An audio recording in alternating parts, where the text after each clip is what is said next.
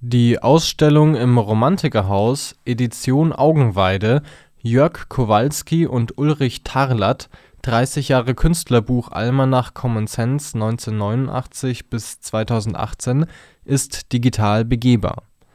Die digitalisierte Ausstellung ist ein Produkt des Jenaer Hackathon.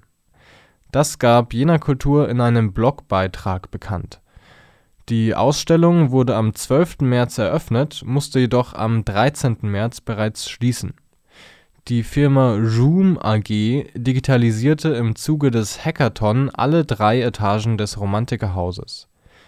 Die Ausstellung behandelt die Künstlerbücher Edition Augenweide, in denen die Werke verschiedener KünstlerInnen gebündelt sind. Sie ist online virtuell begehbar